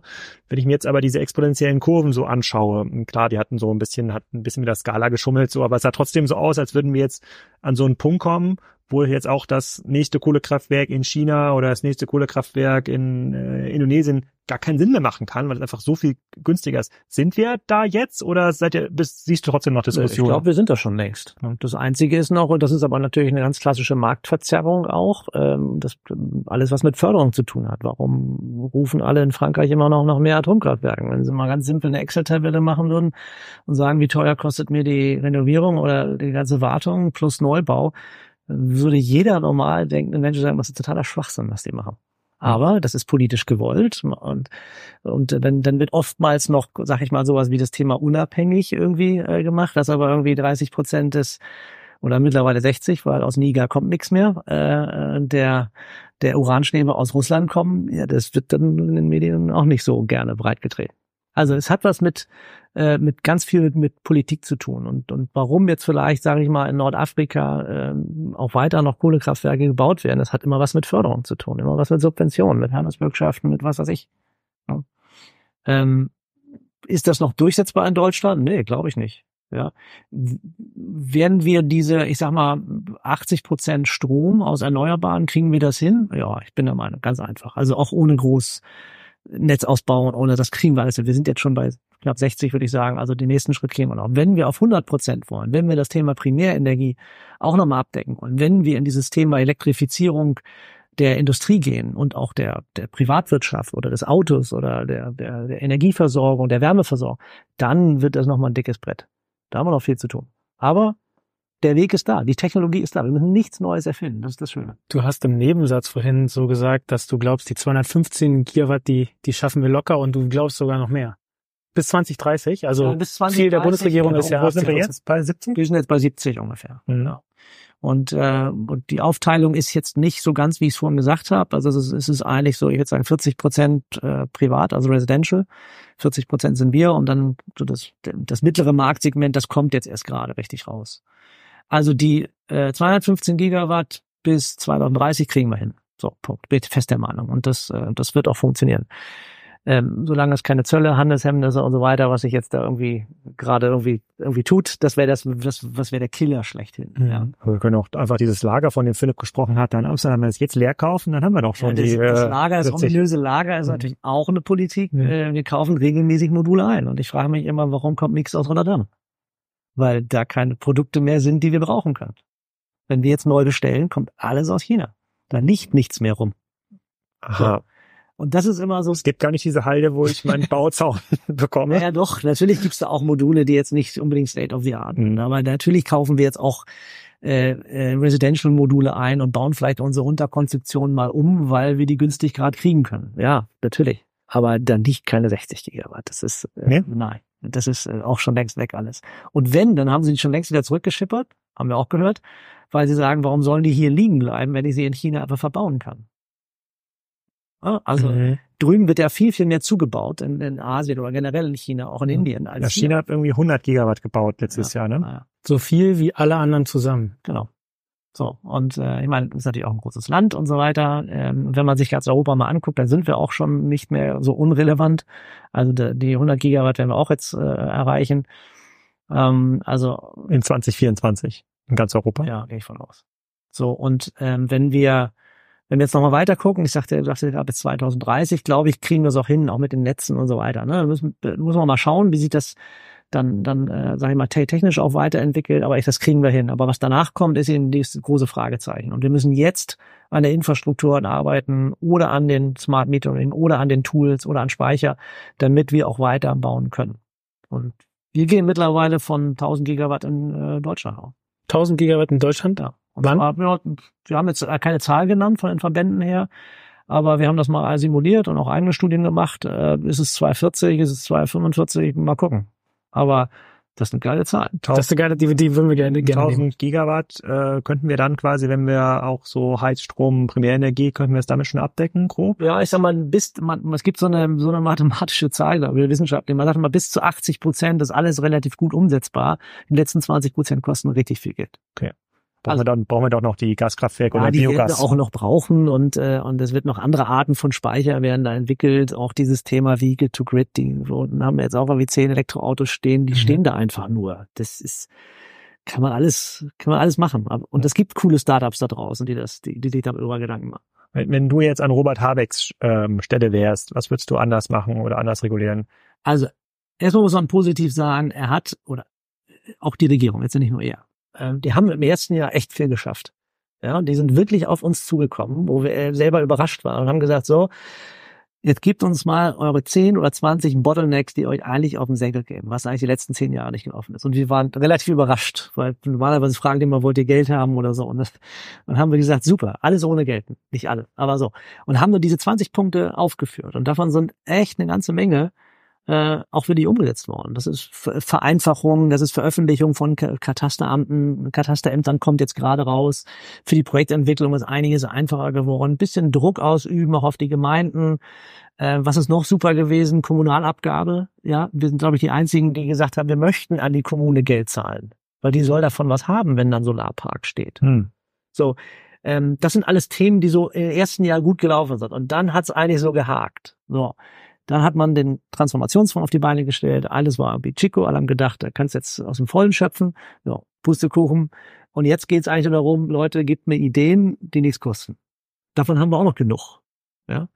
Und, äh, und das ist eigentlich, worauf ich mich jetzt auch sehr konzentrieren würde. Und ich würde da nicht immer Pakete schnüren, weil da ist dann politisch, wird immer was vertauscht. Der eine sagt, das will ich, der andere. Was wären die fünf Top-Ideen, die nichts kosten? Ja, ich sagte eben schon dieses, äh, dieses Thema Duldungspflicht. Ja, das ist für, für all unsere Entwickler. Okay, check machen wir, verstanden. Ja. Ähm, was haben wir noch? Wirklich Vereinfachung, Beschleunigung von Baugenehmigung. Ja. Ähm, das ist wirklich in Deutschland ein Drama. Wir, dieses neue Gebäude, was ja uns gehört, ja. Wir haben mhm. wirklich eine Baugenehmigung gemacht einen Bauantrag gestellt, den mussten wir 23 Mal kopieren und jedes Ding war zehn Aktenordner groß und mussten dann alle Behörden das in Original schicken. 230 Akten, Aktenordner. Du bist, du bist bekloppt, ja. ja. Äh, das ist genau das gleiche hier. So, äh, auch schwierig. Dann, was haben wir noch für Themen? Netztransparenz, auch ein schönes Thema. Wenn wir irgendeinen Antrag von einem den 852 äh, Übertragungsnetzbetreibern stellen, kriegen wir mal eine Antwort und mal nicht. Mal ist der erreichbar, mal ist der nicht erreichbar.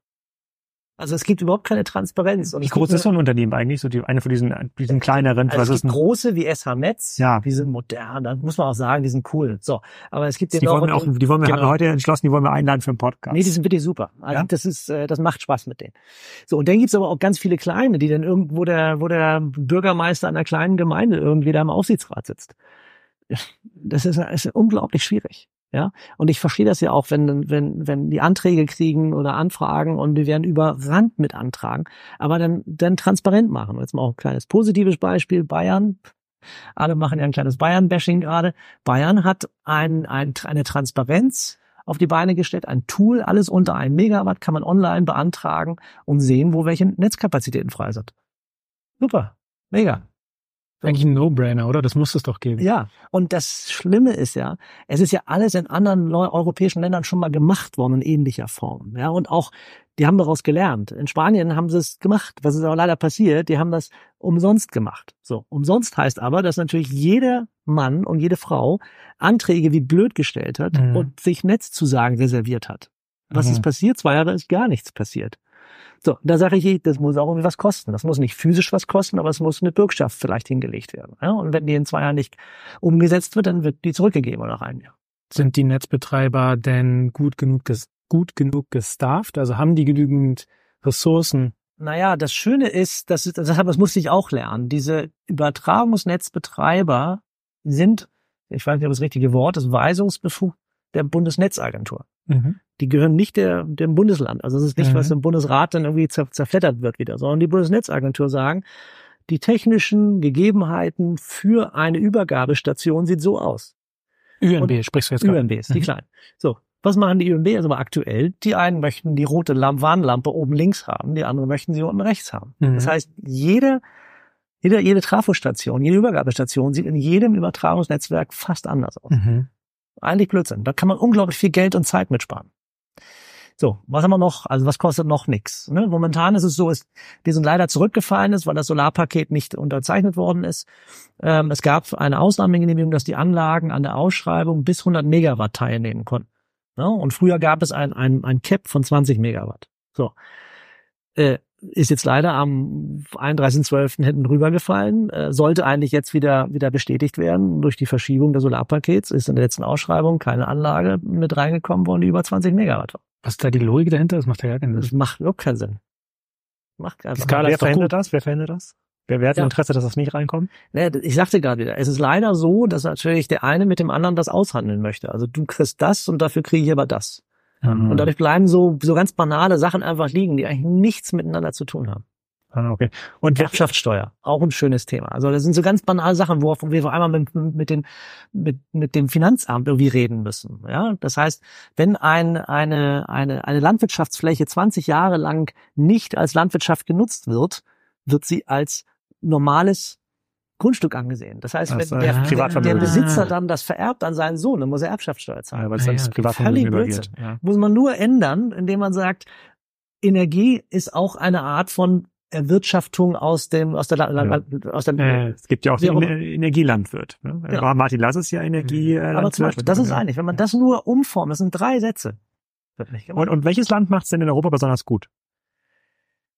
Ah, schwer. Also es ist, ähm, ich, ich, ich versuche mal, und da muss ich wirklich lange überlegen. Also ähm, jeder Aber weil ich, ich, ich, frage, ich frage deshalb, weil wir versuchen so ein bisschen ähm, auch sozusagen einen positiven Spin auch für Deutschland ein bisschen wieder zu bekommen, weil wir meckern natürlich auch viel rum und alles irgendwie doof, aber wenn man mal, wenn man viel unterwegs ist, du bist wahrscheinlich auch viel unterwegs, merkt man, es, es gibt schon viele super Grundvoraussetzungen. Ähm, Wir, wir machen es selber hin und wieder schwer, aber es ist jetzt nicht so, dass in Frankreich oder in Spanien oder in Portugal das einmal alles besser ist. Deswegen fragen wir, wo geht, wo, wo, wo kann man lernen, was also können wir besser muss man tun? sagen, wir sind ziemlich gut.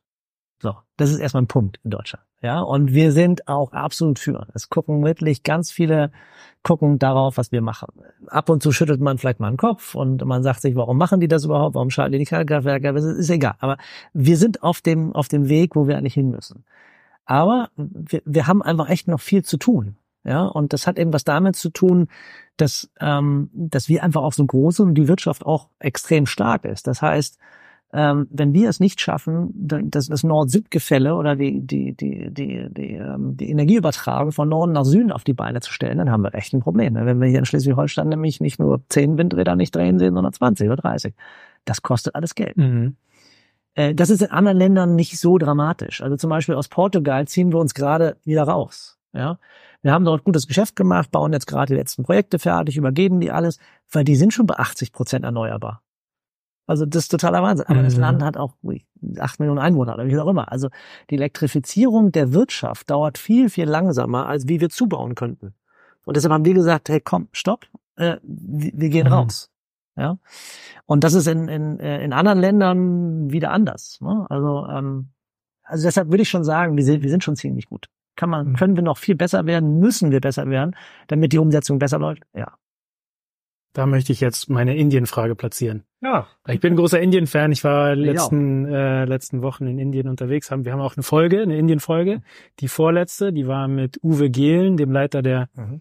äh, deutschen Entwicklungszusammenarbeit mhm. ähm, in Indien. Und ich war da privat unterwegs, aber äh, du hast Indien erwähnt als Einzelländer. Das, das ja. äh, wie ist das so? Also Wie läuft's in Indien? Super spannend. Also ich war das erste Mal 2001 in Indien äh, und habe da zwei Jahre lang gearbeitet. Dann nochmal 2005 nochmal zwei Jahre und dann, als wir die Firma gegründet haben, war irgendwie klar, okay, ich gehe wieder nach Indien. Meine, meine beiden Kollegen haben den Kopf geschüttelt und gesagt, okay, dann mach wieder Indien.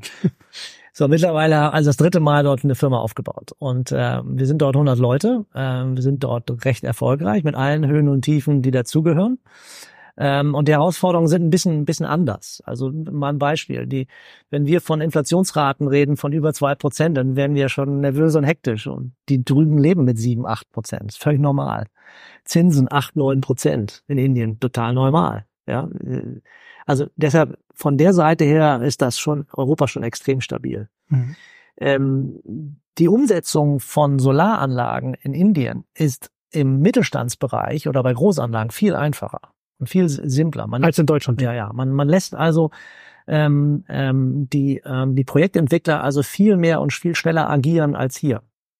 Ähm, das liegt aber auch daran, dass es so das Privatgeschäft, diese Solar Home Systeme, die gibt es zwar, mhm. aber die sind nicht extrem groß. Das große Geschäft dort ist in dem sogenannten CNI-Markt, also mittelgroße Anlagen, 500 Kilowatt bis 5 Megawatt. Das ist eigentlich da, wo die Musik spielt. Die wollen ja 500 MW ausbauen, ne? Bis ja, Gigawatt. Gigawatt. Ja. Und, äh, und, und das ist auch wirklich spannend. Das macht unglaublich Spaß. Ne? Also auch unglaublich schnelle Ent Entwicklungszeiten, auch schnelle Behördengänge.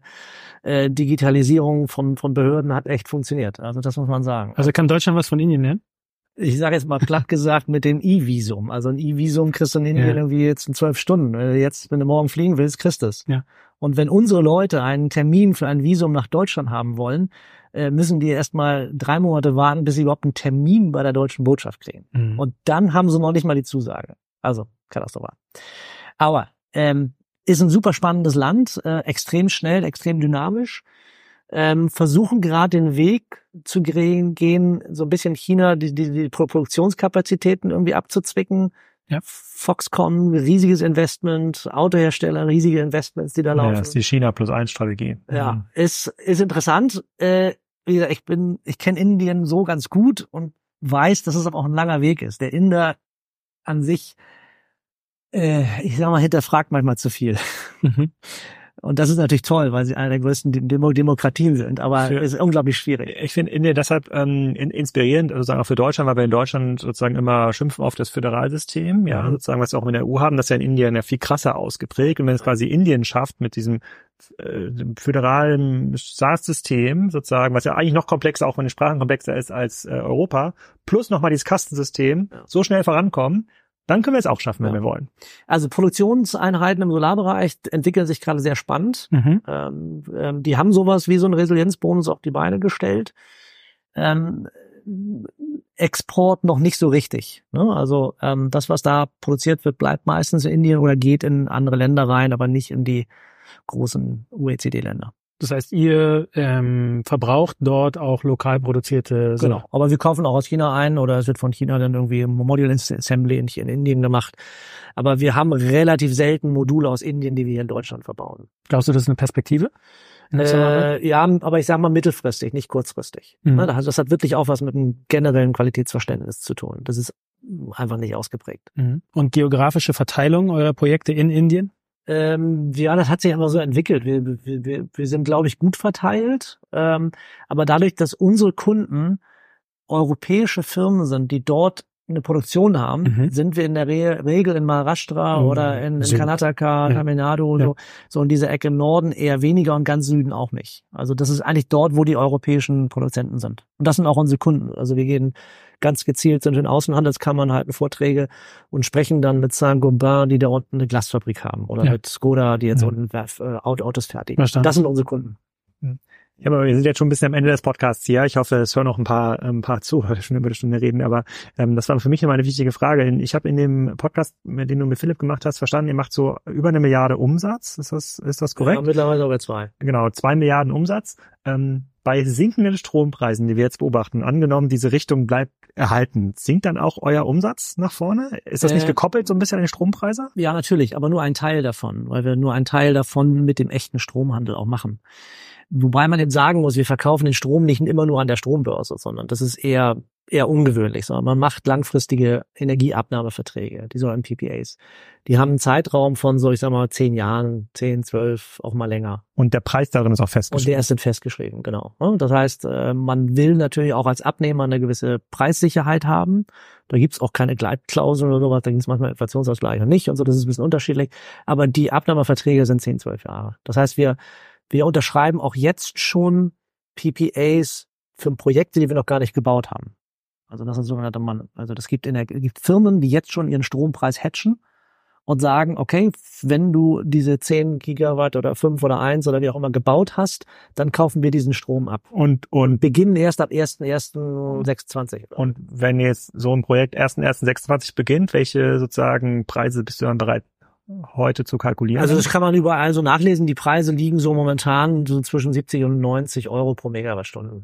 Das ist um sieben bis neun Cent pro genau, Kilowattstunde. Das ist, ist, ist, geht immer wieder mal rauf und runter und jetzt muss man mal gucken. Und das, das hat eben ganz klar einen geopolitischen Einfluss. Ne? Also alles, was mit Marktunsicherheiten verbunden ist, bedeutet automatisch Schwankungen. Und ähm, hältst du es für möglich, dass die Preise dann auch nochmal sich da halbieren oder dritteln in, in, den Gestellungskosten langfristig, dass wir Projekte auch in Europa sehen, die dann für 20, 30 Euro sozusagen gebaut ja, ich glaub, und betrieben müssen, werden? Das muss mittelfristig auch funktionieren. Ne? Äh, wenn man sich aber die, die, die, die Kosten, die Stromkosten anguckt, auch bei dir privat zu Hause, äh, da verdient ja keiner jetzt irgendwie äh, 20 Cent, nur weil du 30 Cent zahlst, äh, sondern da steckt natürlich auch noch ganz viel mit da rein. Ne? Das versteht der durchschnittliche Energiezonehörer schon ziemlich ja, genau. genau. Das heißt, und das ist bei uns genau das Gleiche. Ne? Also die, hm. die zusätzlichen ah, okay. Abgaben, die da irgendwo erscheinen, ähm, die sind auch natürlich spielen auch eine Rolle. Und dass die irgendwann, wir haben eben gerade über die Unsicherheit in der Infrastruktur gesprochen, dass das irgendwann vielleicht höher wird, also ich, ich, ich, Netzentgelte, hat einen Einfluss auch auf uns. Ich, ich frage halt deshalb, weil ähm, sozusagen angenommen, wir wollen jetzt irgendwie für BASF äh, sozusagen das Grün betreiben und man,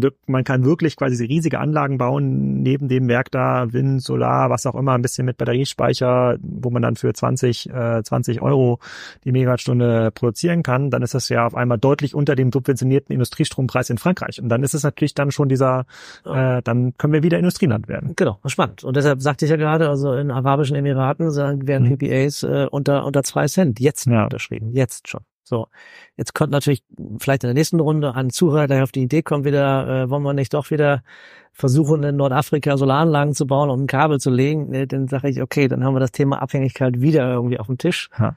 Und wenn dann irgendeiner, der vielleicht das Land irgendwann übernehmen sollte, mit dem Schalter in der Hand wedelt und sagt, entweder jetzt das Doppelte oder. Aber zum Glück ist das Kabel ja so teuer. Das Kabel von äh, Spanien nach Frankreich ist ja schon so teuer, dass es sich nicht ja, lohnt. Aber also auch spannende, spannende, spannende Pläne. Also ich denke mal, dass das auch eine, eine Mischung sein muss. Ich finde das völlig in Ordnung. Also ob man jetzt in, in, in der Sahara dann, keine Ahnung, Anlagen baut und dann Wasserstoff oder Ammoniak irgendwie macht, ja, es ist, es muss irgendwie eine Mischung aus allem sein haben wir aber gelernt, dass es geschickter ist, den Größteil der Energie vielleicht hier selbst bei uns zu erzeugen, auch wenn sie vielleicht ein Tick teurer sind oder doppelt so teuer. Ja, äh, werden wir auf diese, diese 30 Cent pro Kilowattstunde in Deutschland auch kommen. Ja, glaube ich auch. Ja, und äh, die Großanlagen, da, da, da hat, das hat natürlich wirklich, wirklich was mit den, mit den CapEx-Kosten zu tun. Also der wechselrechter Stahl, Kupfer, das sind bestimmte Festpreise, die entwickeln sich die mhm. weiter. Können wir noch effizienter werden? Ja. Du hast eben schon auch hier Topcon und, und mit Perk so ein bisschen mit den Worten gespielt, Perovskite, äh, äh, Tandemzellen, total spannende Sachen. Also äh, ich glaube, die, die Perovskite-Zelle letzte irgendwie 30 Prozent irgendwie. Ich habe noch gelernt, ab 17 Schluss. Mhm. Ja, nee, ist nicht. Also das glaube ich, äh, da werden wir hinkommen. Was im Consumer-Bereich ist aktuell, was man so bekommt, 23 Prozent? Äh, ja, ja. So, das da ist so das Topmodell. Wie gesagt, da ist der Faktor sogar noch noch wichtiger. Ne? Das mhm. ist dann, wie gesagt, das, das High-End-Produkt. So viele Fragen noch. Ran, werden noch mehr Fragen, aber jetzt ist, ist glaube ich, kein Hörer mehr dran. Zweite Runde. Äh, genau, müssen wir eine zweite Runde noch machen. Ich hoffe, wir dürfen noch mal kommen äh, hier zu dir und ja. äh, vielen Dank für deine Zeit und die tollen Antworten. Ich bedanke mich auch. Das war's. Ich hoffe, euch hat diese Folge gefallen. In der nächsten Woche geht es weiter mit Energietradern, auch ein Business in Hamburg. Sehr beeindruckende Performance, die das Unternehmen da hingelegt hat. Es geht sehr in die Details. Äh, wir müssen da, glaube ich, ein kleines Lexikon anlegen, ein Stichwort-Lexikon. Es gab so viele Fachbegriffe, die ich auch während des Podcasts nachschlagen musste. Aber da geht's richtig ans Eingemachte. Geht nächste Woche live. Tschüss.